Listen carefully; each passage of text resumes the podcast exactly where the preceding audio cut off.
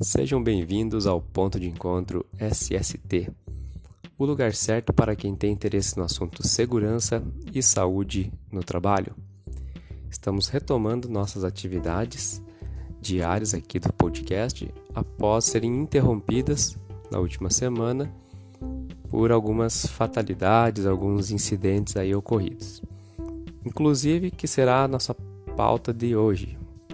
Mas antes, apenas para avisar para quem não sabe, eu fui diagnosticado com Covid há cinco dias atrás, contraí, testei positivo e estou em isolamento. Estou bem, eh, tive alguns sintomas no início, mas estou medicado e estou conseguindo conviver bem aqui no isolamento. Me, isolei da, dos amigos, das, da família, da minha filha, da minha esposa.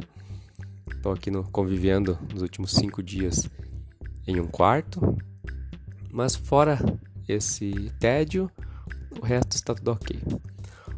Bom, pessoal, como eu comentei, o assunto de hoje foi é, escolhido devido a uma fatalidade ocorrida na minha família na última semana, em que o irmão da minha mãe, profissional experiente, profissional com 60 anos de idade, profissional técnico que sempre atuou na linha de instalação de telefonia, redes de internet, placas solares, profissional em que todo dia quando saía para trabalhar estava com seus equipamentos de proteção em mãos. E muito semelhante ao famoso fato ocorrido com o apresentador Gugu, é, esse meu tio estava no final de semana em casa, mais especificamente na casa da sua namorada, e resolveu subir no telhado para consertar uma antena. E foi quando ele estava é, no dia de descanso, resolveu fazer isso sem as, os devidos cuidados e sem os equipamentos de proteção. E o telhado não suportou, é, ele caiu é, de uma altura aí considerável e acabou vindo a óbito. Então, um recado aqui para todos que, que nos acompanham, todos que estão nos ouvindo, pare para pensar qual que é a sua prioridade agora. Seria comprar um carro novo, trocar de emprego, ganhar mais, aproveitar o dia com a família.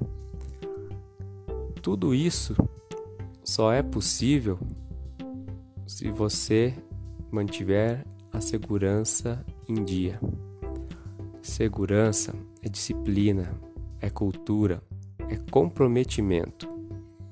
O problema é que um pequeno descuido pode ser no trabalho, pode ser no trânsito ou em uma atividade doméstica, uma manutenção cotidiana da sua própria casa, você pode se expor a um risco que te deixe vulnerável ou até mesmo que leve a uma fatalidade. Portanto, não deixe sua insegurança roubar sua capacidade de realizar outros sonhos.